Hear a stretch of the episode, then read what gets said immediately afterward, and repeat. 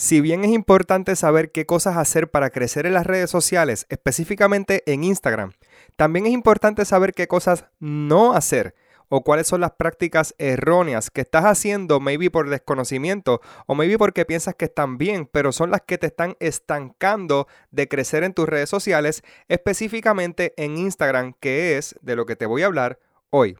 Así que presta atención.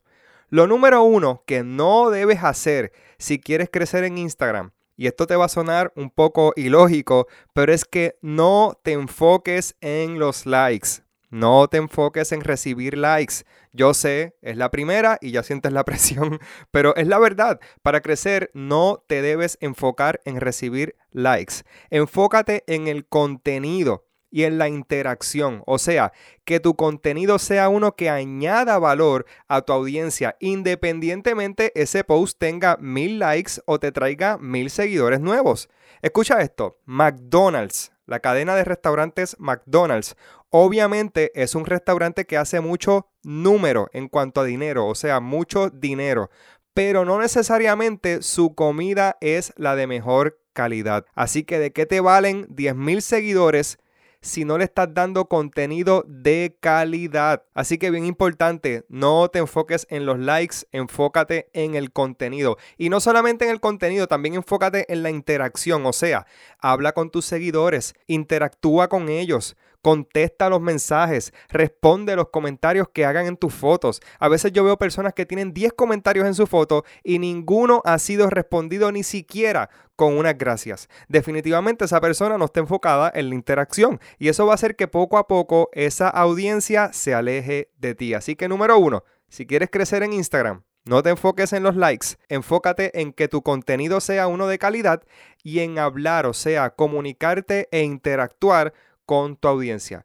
Número dos, no seas un spammy. ¿Qué significa esto? Que pones 158 fotos al día. Esto es un error muy grande, no solamente porque vas a cansar a tu audiencia publicando tantas fotos de tus vacaciones en Disney y hasta te pueden dejar de seguir por solo el hecho de no ver tu contenido tantas veces en su feed, sino también que el algoritmo de Instagram te puede penalizar y puede ser que tu cuenta o tus fotos sean consideradas spam. Y no es que te van a cerrar la cuenta por eso, pero te perjudica porque entonces el algoritmo al identificar que estás publicando demasiadas fotos en poco tiempo va a esconder esas fotos en el algoritmo. Y es muy posible que no se le muestre a todos tus seguidores, o sea que la publicación no tendría buen alcance. Así que número dos, por favor, no seas un spammy. Número 3. Escucha bien no hagas follow un follow. Para los que no saben, follow un follow es una práctica bastante antiética donde las personas comienzan a seguir muchas cuentas con la esperanza que esas personas les sigan de vuelta.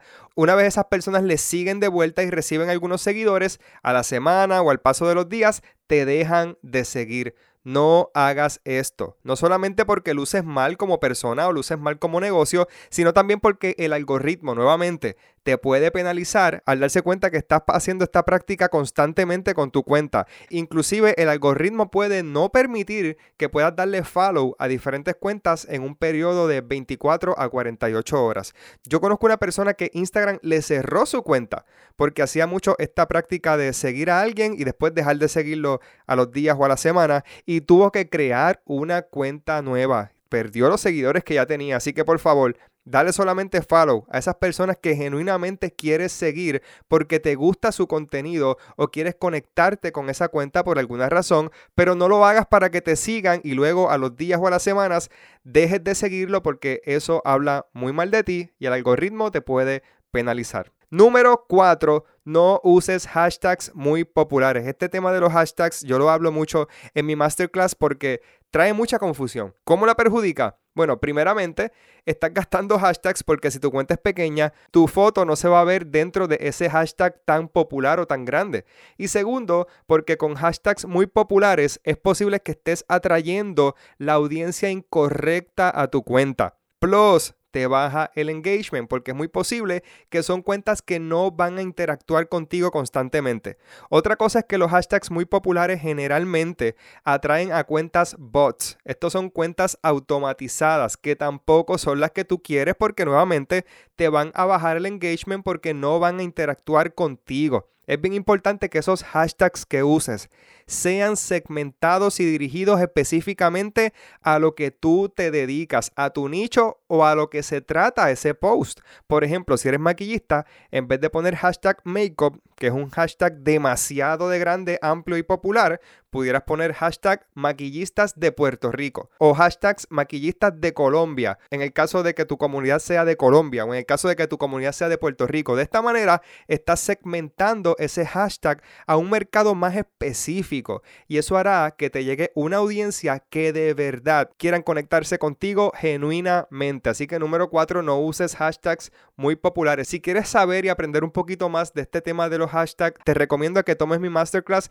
de cómo crecer en las redes sociales que está en www.growacademypr.com. Anyways, lo voy a dejar en la descripción de este podcast. Y número 5 y último, no compres seguidores falsos. Básicamente es la misma razón de los hashtags. Cuando compras seguidores falsos te va a bajar el engagement rate porque son cuentas que no van a interactuar contigo y te van a hacer lucir mal. Por ejemplo, a veces veo cuentas que tienen 10.000 seguidores y cuando veo sus publicaciones tienen 25 likes, un comentario, pues es muy probable que haya comprado seguidores falsos porque una audiencia de 10.000 seguidores y que nadie te comente y que nadie interactúe contigo, pues mm, hay algo raro ahí. Te hace lucir mal por dos razones. Primero, porque esos seguidores generalmente son cuentas sin fotos, con nombres súper random que generalmente son de China, de Arabia, de Rusia. Y segundo, porque la gente se da cuenta que estás creciendo en seguidores, pero tus likes tu comentario no van a la par con esa cantidad de seguidores. Así que por favor no compres seguidores falsos, sin contar que Instagram, nuevamente, si se percata de esta práctica, te puede banear y cerrar tu cuenta. Así que por favor, no compres seguidores falsos. Y bueno, ahí tienes cinco prácticas erróneas o cinco cosas que no debes hacer para crecer en tu cuenta de Instagram. Aquí no hay varitas mágicas. Aquí no hay un solo truco que yo te diga, si haces esto, vas a crecer de 0 a 1000 en un día. No lo hay. Aquí hay que trabajar duro, hay que dar contenido de valor, hay que ser consistente, hay que ser disciplinado y sobre todas las cosas tener paciencia y seguir publicando un buen contenido de calidad todos los días. Así que si no has publicado hoy, ahora cuando termines de escuchar este podcast, vas a preparar una publicación y la vas a zumbar. Dale, voy a ti.